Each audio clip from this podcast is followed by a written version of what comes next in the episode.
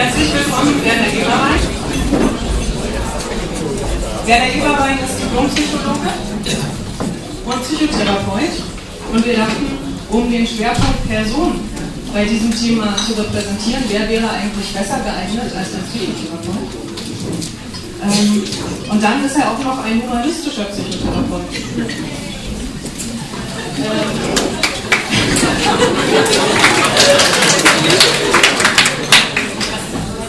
er ist der zweite Vorsitzende der AGHPT. Das ist vielleicht für alle, die sich für den Bereich interessieren, ganz spannend. In der Tradition der Psychotherapie gibt es sehr große Schulen, wie die Psychoanalyse und die Tiefenpsychologie und die Verhaltenstherapie. Und äh, es gab äh, aus diesen Schulen heraus wurden natürlich auch neue Ansätze geboren, die humanistischen. Die verstehen sich jetzt im Zusammenschluss als die vierte Welle der Psychotherapie und die repräsentiert Werner Eberwein hier. Dazwischen liegen auch noch die Systemiker, der jetzt wissen will, wer die dritte Welle war. Äh, die humanistischen Psychotherapeuten haben sich vor ein paar Jahren zusammengeschlossen, weil äh, sie sehr vielfältig arbeiten. Ähm, und in diesem Zusammenschluss, an diesem Zusammenschluss hat Werner Eberwein mitgewirkt und repräsentiert auch die ADHPT als zweiten Vorsitzenden, als zweiter Vorsitzender.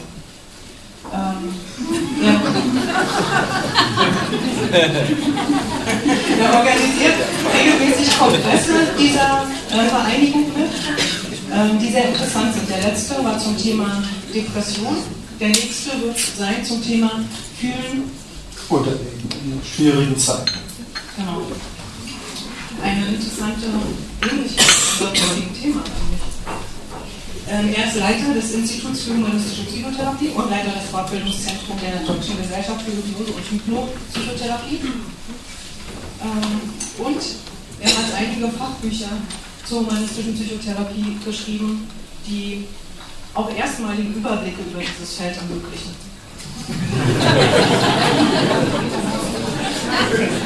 In seiner Arbeit äh, mit Menschen arbeitet er integrativ, humanistisch existenziell ähm, er stellt einiges aus diesen Arbeitsbereichen für die Community zur Verfügung. Zum Beispiel hat äh, Werner Eberwein eine Reise unternommen, um wesentliche Vertreter zu interviewen und diese Videos von ungefähr einer Stunde jeweils zur Verfügung gestellt. Das heißt, alle, die sich interessieren für die Besonderheiten dieser Arbeit, die können sich diese Interviews und äh, Filme mal angucken. Zum Beispiel mit Hilario Petzold der die integrative Therapie vertritt, mit Stumm, der die Gesprächspsychotherapie vertritt. Lotte Hartmann-Kottek, Gestalttherapie, Alfred Engler, existenzielle Therapie und viele andere. Viele andere Köpfe, die auch Größen ihres Feldes sind. Ja, schön, dass du uns daran teilhaben lässt. Er hat ähm, 14, nee, 13 CDs zur Selbsthypnose herausgebracht, also auch für den äh, Part von Das dürft ihr auch zu Hause machen, kann man sich solche CDs mal anhören, die sehr hilfreich sind bei, zum Thema Schlaf oder Gesundheit. Ja, ich freue mich, dass du hier bist und uns einen Einblick gibst, denn ich äh, nehme das so wahr, dass du ein sehr tiefes Verständnis für die menschliche Existenz hast. Und ich möchte noch ein Zitat von ihm euch zur Verfügung stellen, dann habt ihr vielleicht ein Gefühl. Ähm, Werner Eberwein begleitet ja Menschen auf ihren Innenreisen und da geht es auch darum, Ungelebtes zu entdecken.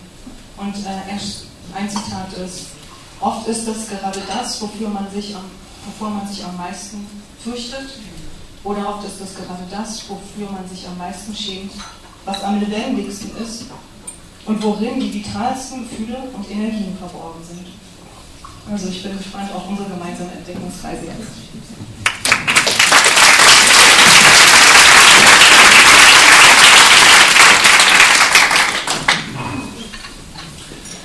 Liebe Kolleginnen, liebe Kollegen, habt ihr eigentlich genug Zeit? Habt ihr im Laufe eines Tages, im Laufe einer Woche oder eines Monats genug Zeit für Muße? Habt ihr Zeit auch mal nichts zu tun? Habt ihr Zeit genug, um bei etwas oder mit jemandem zu verweilen? Habt ihr Zeit genug, um euch wirklich entspannen zu? Habt ihr Zeit genug zur Regeneration mit eurer Familie, euren Partnern, euren Kindern? Zeit genug für eure und mit euren Freunden? Oder steht ihr unter Zeitdruck? würdet ihr sagen, dass der Zeitdruck in den letzten Jahren und Jahrzehnten eher zugenommen hat oder eher abgenommen? Fühlt ihr euch unter Leistungsdruck?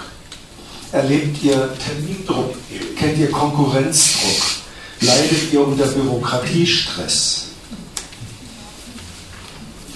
Ausgehend von zeitkritischen Autoren wie Rahel Yegi, Byung-Chul Han, Alex Honneth und Hartmut Rosa möchte ich euch folgende Thesen vorstellen.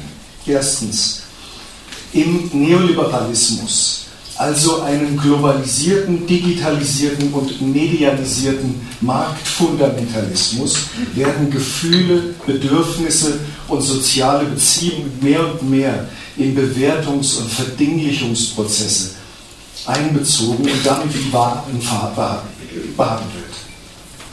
Könnt ihr nicht hören, es wackelt manchmal Ja, so ein es bisschen. wackelt. Wackelt, ja. Okay.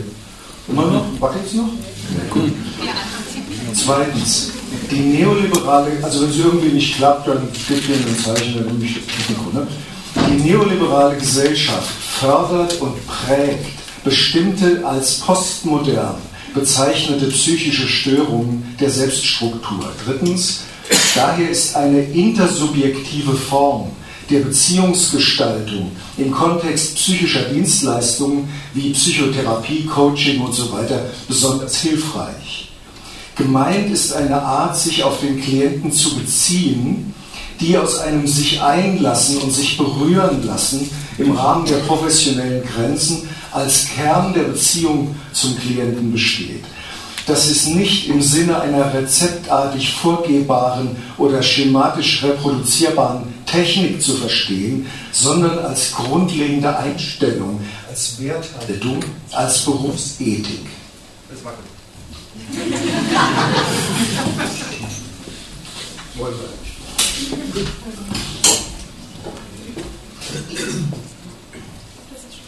Ist es an?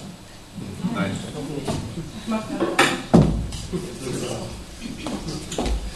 Nachdem ich diese Thesen formuliert hatte, habe ich mich gefragt, ist das nicht vielleicht banal? Werdet ihr nicht sagen, das ist doch klar, was glaubst du denn, was wir tagtäglich sowieso machen? Ich denke, dass das stimmt, aber auch nicht stimmt. Eine intersubjektive, dialogische, personenzentrierte Haltung einzunehmen, beziehungsweise sich immer wieder darum zu bemühen, ist so etwas wie die Wertschätzung des Friedens, der Demokratie, der Menschenwürde, der Gleichberechtigung, der Inklusion oder der sozialen Gerechtigkeit. Jeder vernünftig, also nicht rechtspopulistisch denkende Mensch würde all das für selbstverständlich halten.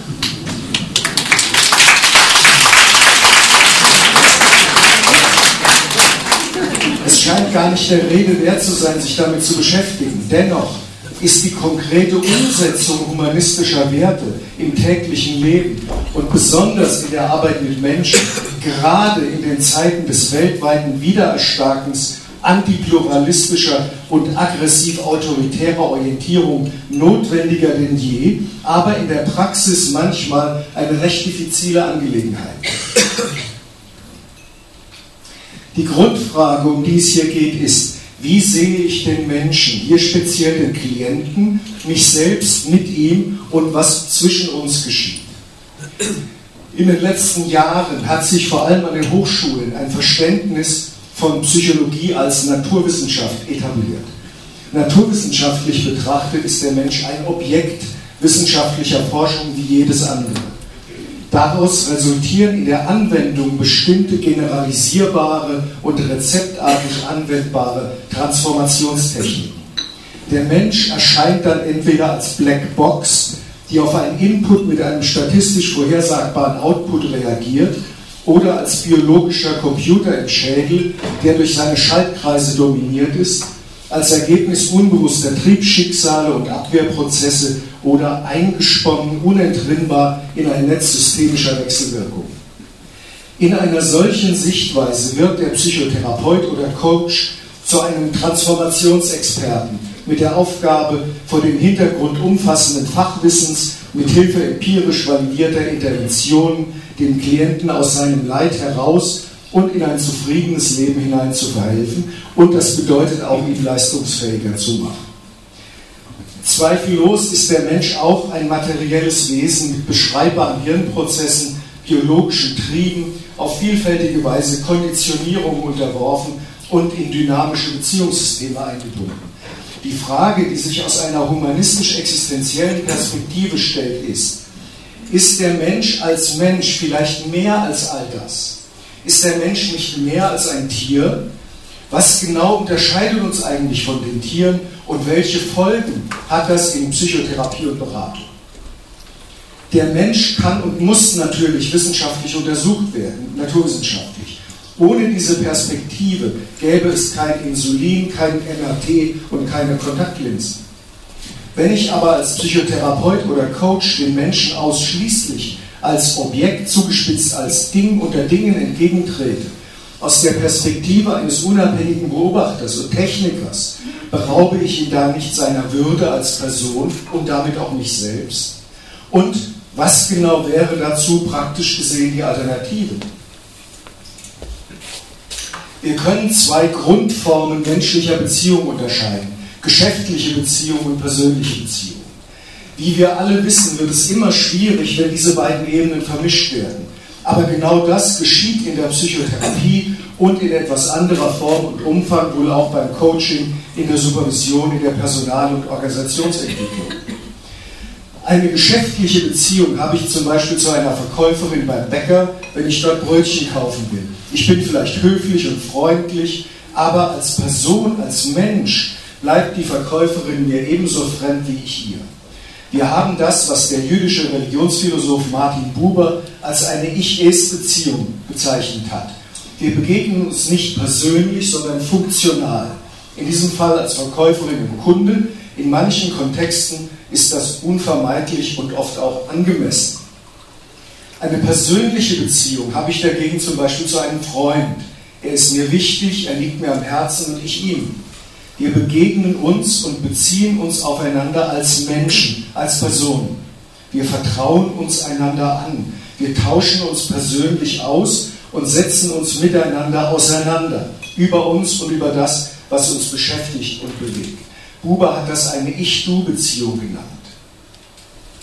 In der Psychotherapie, so wie ich sie verstehe und praktiziere und möglicherweise auch im Coaching, handelt es sich um eine Mischform zwischen beiden, ich bezeichne das als professionelle Intersubjektivität. Psychotherapeut oder Coach und Patient oder Klient haben miteinander zweifellos eine professionelle Auftragsbeziehung und ein juristisches Vertragsverhältnis über eine bezahlte Dienstleistung. Wenn dieser Aspekt jedoch verabsolutiert wird, wenn beide sich ausschließlich oder überwiegend als bloße Geschäftspartner sehen und behandeln, und das, was zwischen ihnen passiert, als rein sachliche, zweckorientierte Unternehmung betrachten, dann wird Psychotherapie und Coaching zur bloßen Psychotechnik und das Mensch, des Menschlichen entkleidet zu einer dinglichen, entfremdeten Angelegenheit, zu einem bloßen Geschäft.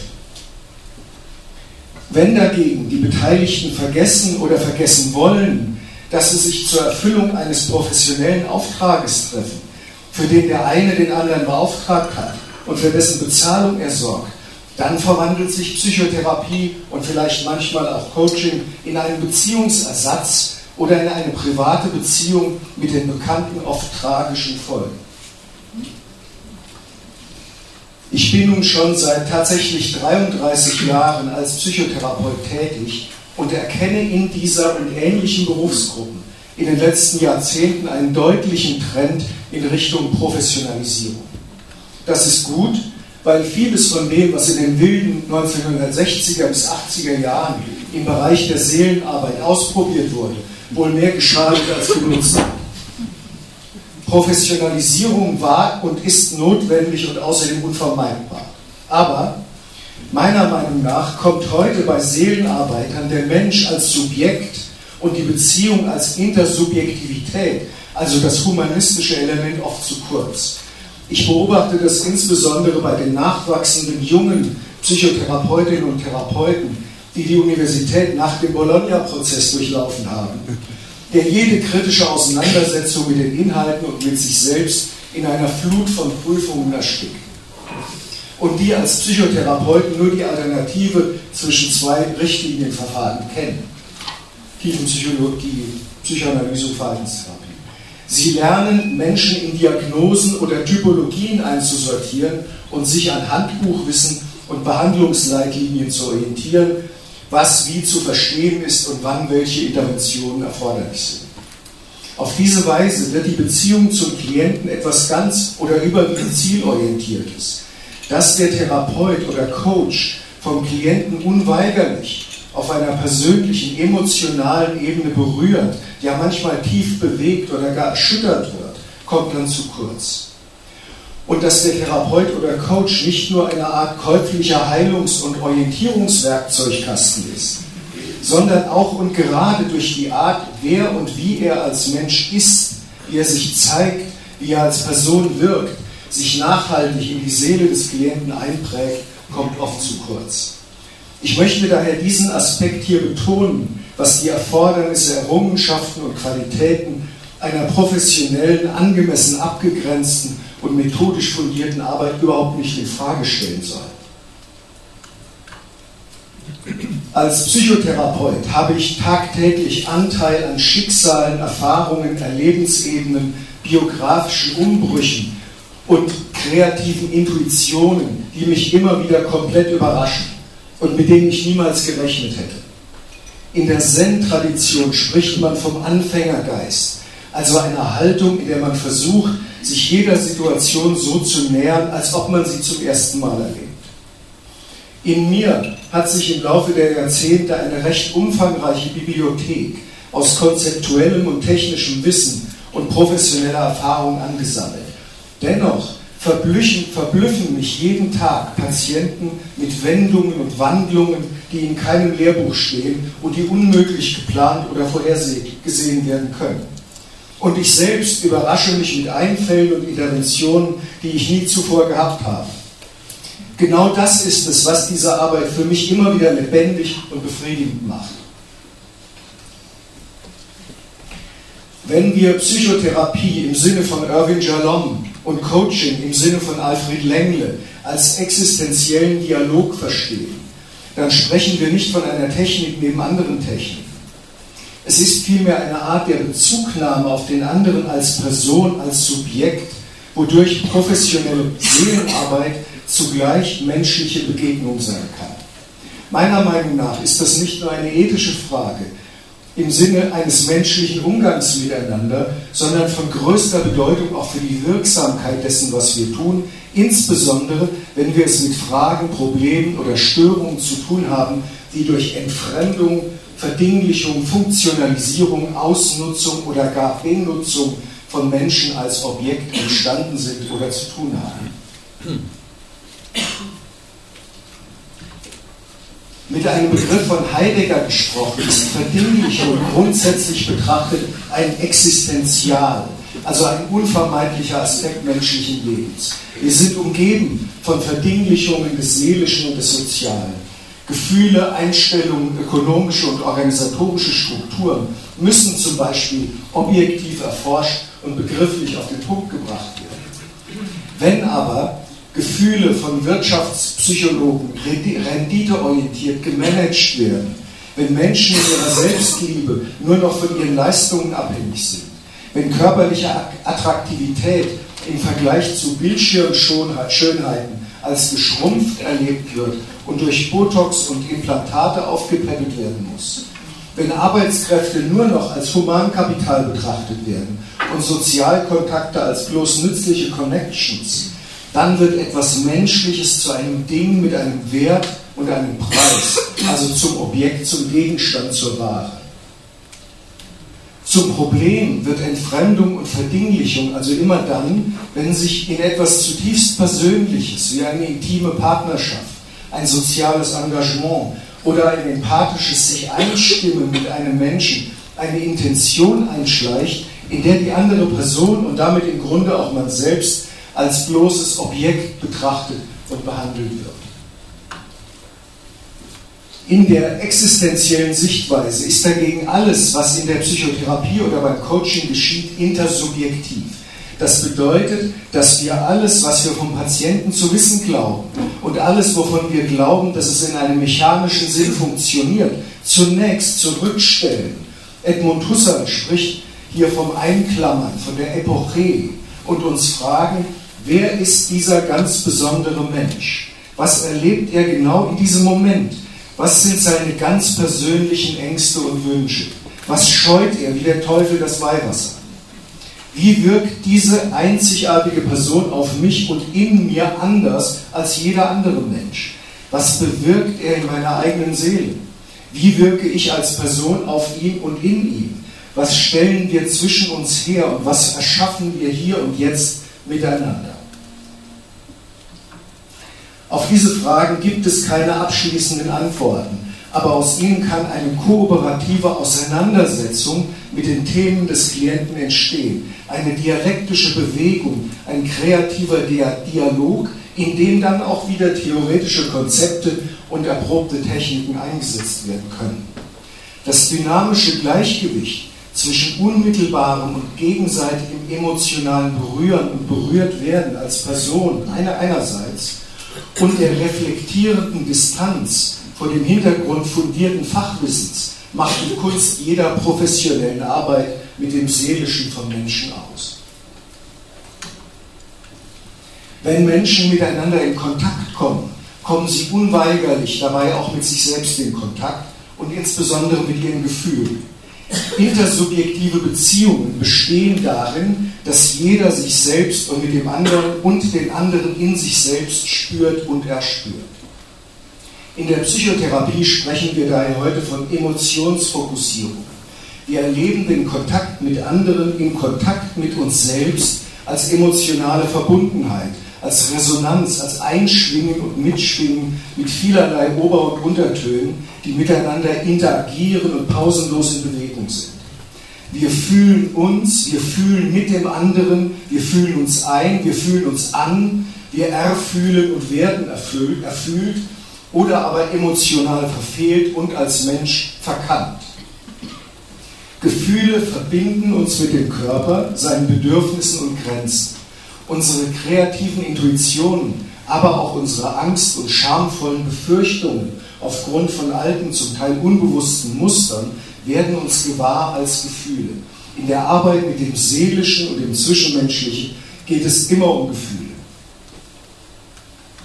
Was aber geschieht, wenn ein Mensch, Kind oder Erwachsen, unter dem Druck steht, seine Lebendigkeit, sein authentisches Erleben verleugnen, verdrehen oder unterdrücken zu müssen, um liebevolle Zuwendung oder Anerkennung zu erhalten? Mit einem Begriff des englischen Kinderpsychoanalytikers David Winnicott, Donald Winnicott, entsteht auf diese Weise durch Überanpassung ein falsches, also entfremdetes Selbst, eine Identifikation mit Normen und Vorstellungen, die dem eigenen Wesen nicht entsprechen.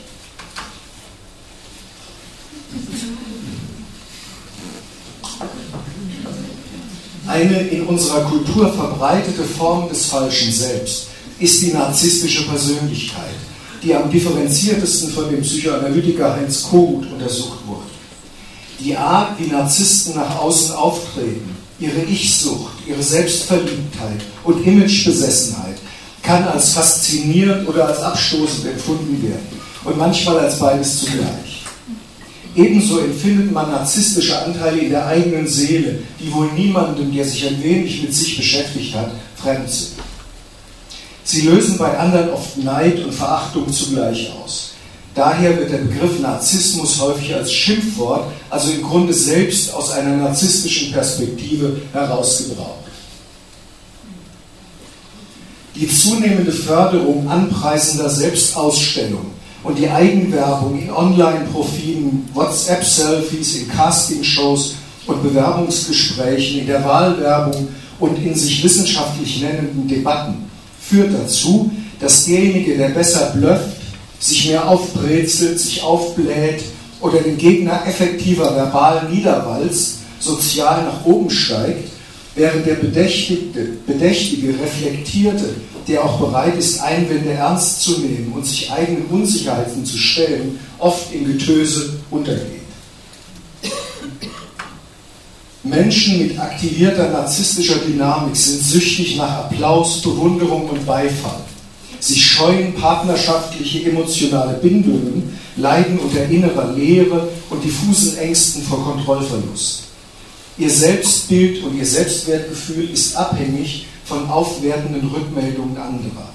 Leiden diese aus, kollabiert ihr Selbstwertgefühl und sie fühlen sich in ihrer schieren Berechtigung zur Existenz in Frage gestellt. Ihre Abhängigkeit von endlosem Anhimmeln macht narzisstische Menschen zu Spiegelsklaven. Ihr Problem ist aber nicht eigentlich ihre Gier nach Aufwertung und ihre Angst vor Abwertung, sondern die Bewertung an sich, die Bewertung als Mensch ihrer Erscheinung, ihrer Seele, ihres Körpers, ihrer Eigenschaften und Eigenheiten.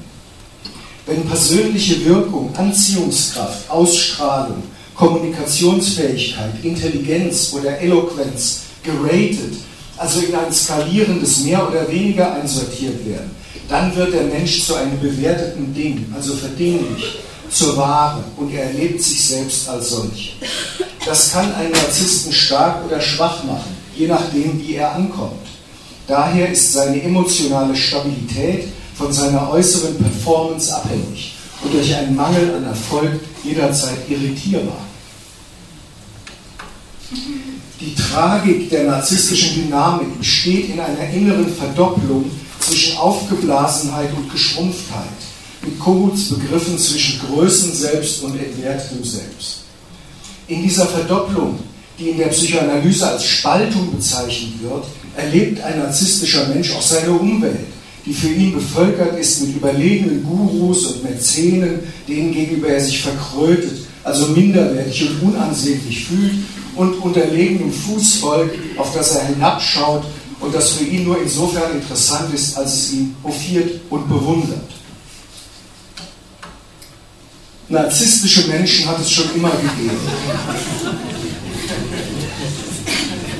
Aber durch den schleichend immer weiter um sich greifenden Druck in Richtung Bewertung und Selbstbewertung an Universitäten, Schulen und Kinderstuben sind narzisstische Muster heute derart verbreitet, dass wir sie meistens gar nicht mehr wahrnehmen.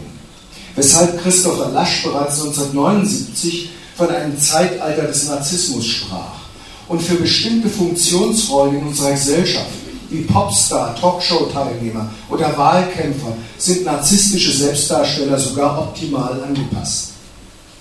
Ein gesunder Narzissmus im positiven Sinn, also ein liebevolles Verhältnis zu sich selbst und zu anderen, ein stabiles Selbstwertgefühl, intrinsische, also an Werten orientierte Motivationen, eine gute soziale Verwurzelung und ein respektvolles Verhältnis zu den eigenen Bedürfnissen und Grenzen sind zentrale Voraussetzungen psychischer Gesundheit und sozialer Kompetenz, auch und ganz besonders für Leitungskräfte sowie für Psychotherapeuten und Berater. Eine gewisse Power, Durchsetzungsfähigkeit, persönliche Präsenz und Standfestigkeit ist unabdingbar für Menschen in leitenden Positionen und auch für diejenigen, die sie und ihre Betriebe und Organisationen beraten. Die neoliberale Ökonomie und Sozialstruktur bringt jedoch Menschen hervor, deren Selbstwert, deren Selbstwert ihnen alles bedeutet. Bei ihnen wird psychische Stabilität zu Pseudostabilität, Power zu Aufgedrehtheit, Präsenz zu Exhibitionismus und Verantwortungsübernahme zu Machtbesessenheit. Je mehr die Selbstwertregulation ins Pathologische abdriftet, umso mehr sehen wir Menschen, die mächtig und zerbrechlich zugleich und daher sehr krisenanfällig sind. Als Paradebeispiel einer, man kann es nicht anders sagen, pathologisch-narzisstischen Dynamik sehen wir den rassistischen Horrorclown Donald Trump, der sich öffentlich an seiner vermeintlichen Großartigkeit berauscht und alles zu entwerten, ja zu vernichten bereit ist, was ihm fremd ist oder ihm im Wege steht. Daneben seine bloß papageienhaft mitagierende Modelfrau Melania, der Inbegriff einer Co-Narzisstin, deren einzige Funktion es ist, den blinden Autokraten wie eine hübsche Krawattennadel zu schmücken und seine Dominanz hervorzuheben. Gefährlich wird der Narzisst dann, wenn sein Selbstwertgefühl nach endloser Aufblähung vielleicht schon durch einen Nadelstich platzt und er bereits nach einer nur gefühlten Kränkung seines Selbstwertgefühls zu gnadenloser Zerstörung übergeht. Diese Dynamik wird als maligner, das heißt bösartiger Narzissmus bezeichnet. Das ist die sozialpsychologische Definition einer globalen Gefahr, die gerade dabei ist, das noch liberale Kerneuropa regelrecht zu umzingeln. Ein Mensch, der sich im positiven Sinn selbst liebt, respektiert auch seine Mitmenschen, seine Mitarbeiter, und Vorgesetzten, die Menschen, die ihm nahestehen, seine Familie, seine Freunde und Nachbarn. Die Stabilität seines Selbstwertgefühls und die Sicherheit seines Auftretens gründen sich auf innere Ausgeglichenheit. Er hat es nicht nötig, nötig aufzutrumpen, sondern er wird warmherzig. Er muss seine menschlichen Grenzen und Schwächen nicht verschleiern, selbst dann, wenn er manchmal deutliche Worte sagen oder klare Entscheidungen treffen muss. Die neoliberale Ökonomie hat für breite Schichten in den kapitalstarken Nationen, teilweise entgegen ihrer eigenen Selbstwahrnehmung, jahrzehntelangen Frieden, ökonomische Sicherheit, soziale Freiheit und Möglichkeiten der Selbstverwirklichung geschaffen, die es in dieser relativen Breite in der Geschichte wohl noch nie gegeben hat. Allerdings basiert diese Stabilität auf einer weltweiten Blasenökonomie, die zwar nicht psychologisierend als Folge, aber durchaus als global-ökonomische Entsprechung der narzisstischen Aufblähung ihrer Funktionsträger verstanden werden kann. Ob wir das so sehen wollen oder gutheißen oder nicht, auch wir Psychotherapeuten, Berater, Coaches und Personal- und Organisationsentwickler sind unweigerlich auch Erfüllungsgehilfen der Schaffung und Verwertung von Humankapital. Zugleich aber mögliche und manchmal einzig erreichbare Rettungsinseln, Orte der Reflexion und möglicher Positionsfindung in den Strudeln der entfesselten Leistungsgesellschaft. Psychotherapie kann nicht nur störende Symptome wegräumen, um die Patienten wieder arbeitsfähig zu machen, sondern auch zur existenziellen Reflexion einladen. Wofür lebe ich eigentlich? Wo stehe ich in dieser Welt und wofür stehe ich ein? Coaches und Personalentwickler können zur Humanisierung der Arbeitswelt beitragen und ein Stück mehr Menschlichkeit in die Betriebe bringen.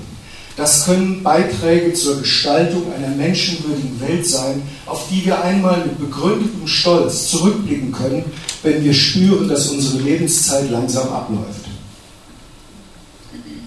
Die ungeahnten Möglichkeiten der Globalisierung, die in den vergangenen Jahrhunderten noch nicht einmal den Reichsten und Mächtigsten zur Verfügung gestanden hätten, bringen als ihre Kehrseite ein Gefühl der Heimatlosigkeit mit sich. Wenn alles möglich ist, wer bin ich dann? Wo gehöre ich hin? Was ist richtig für mich und sinnvoll und was nicht? Das betrifft den Beruf, die sexuelle Orientierung, den Umgang mit persönlicher Nähe und Grenzen, den Ort, an dem man lebt und die eigene Weltanschauung, die mehr und mehr zu einem beliebig auswechselbaren Konstrukt oder als Gegenregulation zu einem rigide abgeschotteten Gedankengefängnis wird. Als Produkt der Deregulation die Vermarktungsgesetze ungehindert in die Köpfe schon der Kinder hineinträufelt, wird die Ausübung von äußerem Zwang, um grenzenlose Leistungsbereitschaft zu bewirken, mehr und mehr überflüssig, weil der dringende Wunsch verinnerlicht wird, mehr, besser und schneller zu sein als alle anderen und damit zugleich mehr, besser und schneller als man selbst überhaupt sein kann. Den als Eigenmotivation verinnerlichten Leistungswahn als Schattenseite postmoderner Selbstverwirklichungsmöglichkeiten, der vermutlich in der Arbeit mit Führungskräften besonders häufig anzutreffen ist, hat Byung-Chul Han eindrücklich unter dem Begriff Selbstoptimierungszwang analysiert. Der Mangel an Muße, an Zeit zum Verweilen, zur Regeneration von Körper und Seele, im, Grunde der Mangel an Zeit zu leben, führt zu einer drastischen Zunahme an Burnout-Symptomen und Erschöpfungsdepressionen, auf die die Statistiken der Krankenkassen hinweisen. Wie in der Zeit vom letzten Mittwoch nachzulesen ist, sind laut einer repräsentativen Umfrage bereits ein Drittel aller Führungskräfte abhängig von schwersuchterzeugenden Schlafmitteln, um überhaupt noch zur Ruhe kommen zu können. Tragischerweise trifft die Burnout-Erschöpfung die Ermüdung aus Selbstüberforderung, am ehesten die Leidenschaftlichen, die mit dem Herzen bei der Sache sind, die brennen für ihre Tätigkeit und daher die ersten sind, die aus Mangel an sozialem Rückhalt und an alltagspraktischer Regeneration ausbrennen und manchmal für immer verlöschen. Burnout und Erschöpfung kann nicht als rein individuelles Problem verstanden werden. Zunehmende Sparmaßnahmen, vor allem im Bildungs- und Sozialbereich, eine überbordende, immer sinnfreier werdende Bürokratie, die entgrenzte Datensammelwut und die papierenden Folterinstrumente der sogenannten Qualitätssicherung nehmen gerade den Begeisterten die Freude an ihrer Arbeit. Wer immer weniger einzusehen mag, warum er einen Großteil seiner Arbeitszeit zur Selbstverwaltung und Selbstüberwachung verwenden muss. Für den droht der Sinnverlust und damit ein Austrocknen seiner Motivation. Wenn die ersten Spuren von Zynismus gepaart mit Kraft und Lustlosigkeit schon spürbar waren und dann eine Gratifikationskrise dazukommt, also das Gefühl, wo bleibe ich hier eigentlich? Wer ist eigentlich mal für mich da? dann schlägt der Burnout manchmal über Nacht zu und die Frühverrentung aus psychischen Gründen ist nicht mehr weit. Was ein Mensch mit einer instabilen oder pseudo-rigiden Selbststruktur professionell braucht, ist ein Psychotherapeuten oder Berater, der sich in der Dialektik zwischen Empathie und Selbstempathie auf der einen Seite, kritischer und selbstkritischer Auseinandersetzung auf der anderen Seite konstruktiv zu bewegen vermag ein rein empathisches Bekräftigen einer teilweise deformierten Identität kann leicht dazu führen, gleichsam dem Affen Zucker zu geben. Also selbstschädigende oder sozial destruktive Tendenzen zu stabilisieren oder gerade gar zu verstärken. Eine zu früh oder zu penetrant eingesetzte Auseinandersetzung oder Herausforderung einer leidvoll instabilen Selbststruktur kann dagegen zu einer Überforderung oder gar zu einem Kollaps der Selbstregulationsfähigkeiten des Klienten führen. Die produktive Handhabung der Dialektik zwischen Einfühlung und Auseinandersetzung macht den Kern eines konstruktiven psychotherapeutischen oder Coaching-Prozesses aus.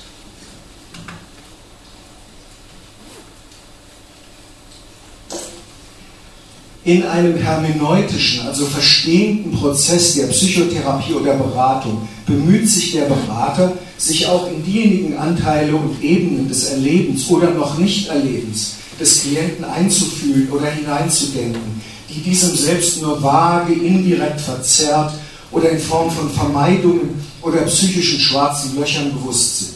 Er bietet ihm Begriffe und Metaphern an, die den Klienten anregen, Worte oder Symbole für Anteile und Motive zu finden, die zunächst noch sprachlos sind und daher manchmal blind agiert oder auch somatisiert werden.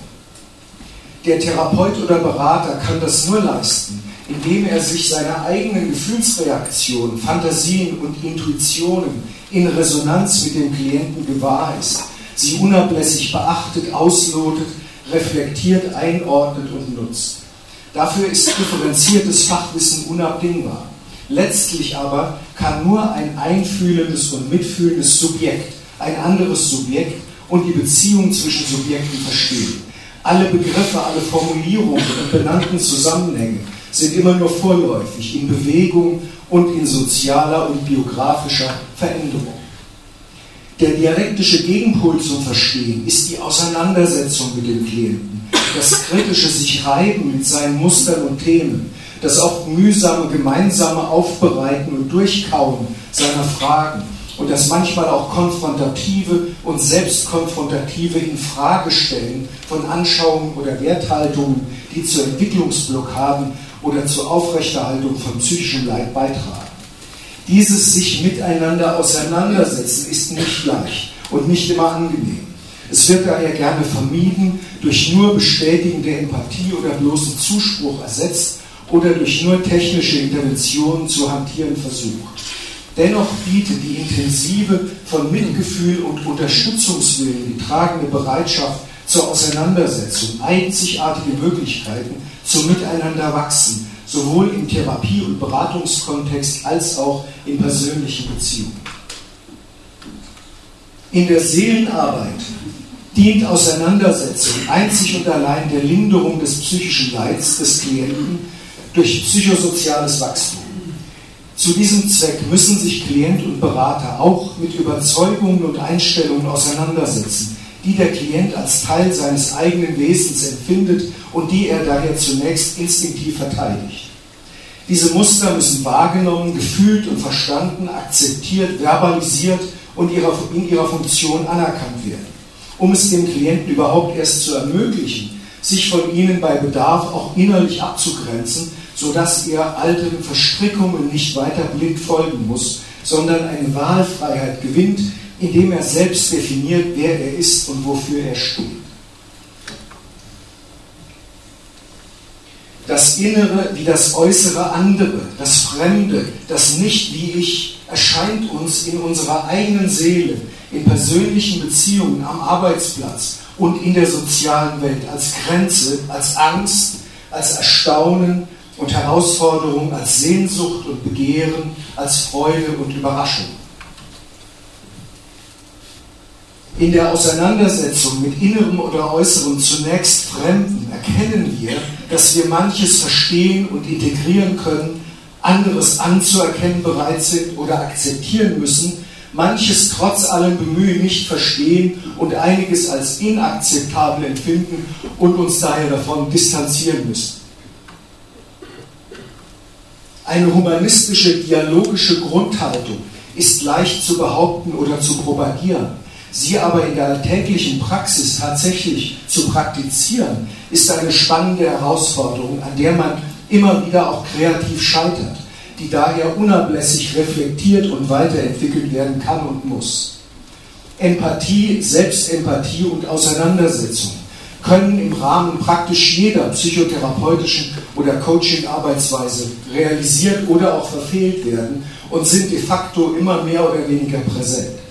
Sie äußern sich in Themen, Inhalten, Interaktionen, aber auch nonverbal und subtil in Form psychovegetativer Resonanzprozesse durch affektives Einschwingen oder emotionale Irritation und in der Fortentwicklung miteinander erzeugter dialogischer Narrative. Zusammenfassung. Vor dem Hintergrund eines zeitkritischen Verständnisses der psychischen Folgen des digitalisierten Neoliberalismus kann Psychotherapie und Coaching als eine Form der Mikropolitik verstanden werden, die unweigerlich mit Phänomenen der Entfremdung, Beschleunigung, Verdinglichung und des Selbstoptimierungszwangs verbunden ist, konfrontiert ist. Und durch die Förderung von Resonanz, Empathie, Selbstbestimmung und Anerkennung zu produktiven Auseinandersetzungen mit den psychosozialen Verwerfungen der modernen Welt beitragen kann. Es muss Gefühl und Subjekt in die Arbeit. Dann ist das Leben voller Überraschung. Vielen Dank für eure Aufmerksamkeit.